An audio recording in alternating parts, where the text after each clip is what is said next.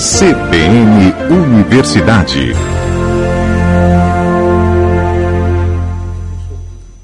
Política e futebol dizem que são coisas que não se discutem, mas o CBN Universidade desta semana vem contrariar esse ditado e refletir sobre a relação desses dois campos. A jornada pelo Hexa do Brasil no futebol começa esse mês com o início da Copa do Mundo.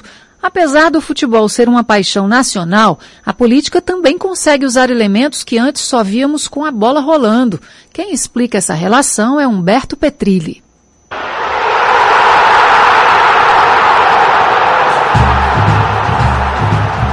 É muito bacana você andar pelas ruas e encontrar diversos carros e casas com bandeiras do Brasil. Esse é o espírito da Copa do Mundo. Ou se trata das eleições? A seleção brasileira vai estrear no dia 24 de novembro e o segundo turno das eleições de 2022 ocorreu em 30 de outubro. Michel Medeiros é estudante da UFPB e torcedor engajado da seleção brasileira.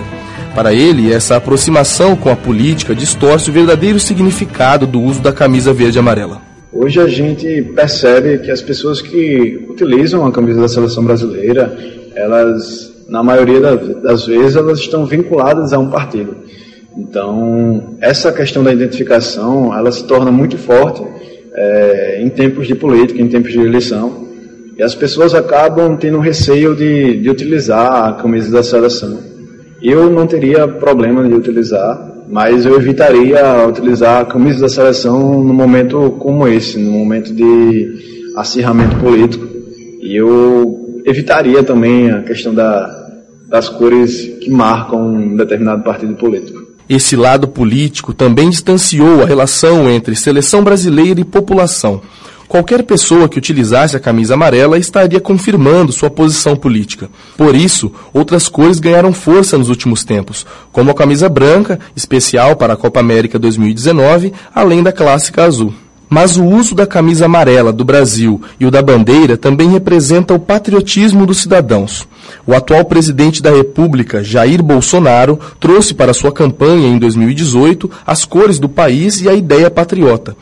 O cientista político e professor da UFPB, Augusto Teixeira Júnior, explica como esses elementos são incorporados de uma maneira política. O movimento considerado como bolsonarismo faz o emprego político de símbolos nacionais, da bandeira, do hino, inclusive da própria imagem do país.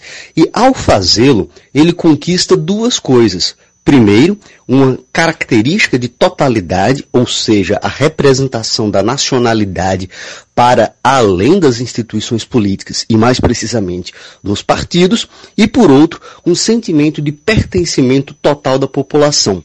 Após muitos anos estigmatizada, a camisa do Brasil volta para essa Copa do Mundo com uma tentativa de renascimento.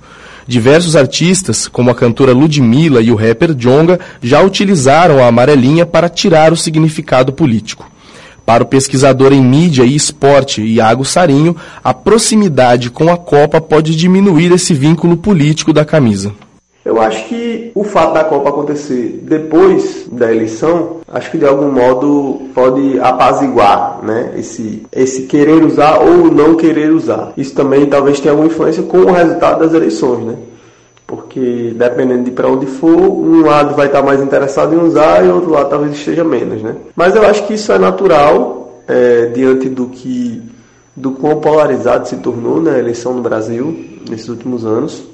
Até a data final da Copa do Mundo, Michel não tem pretensão em utilizar a camisa principal da seleção canarinho, mas ainda assim vai torcer pelo Brasil.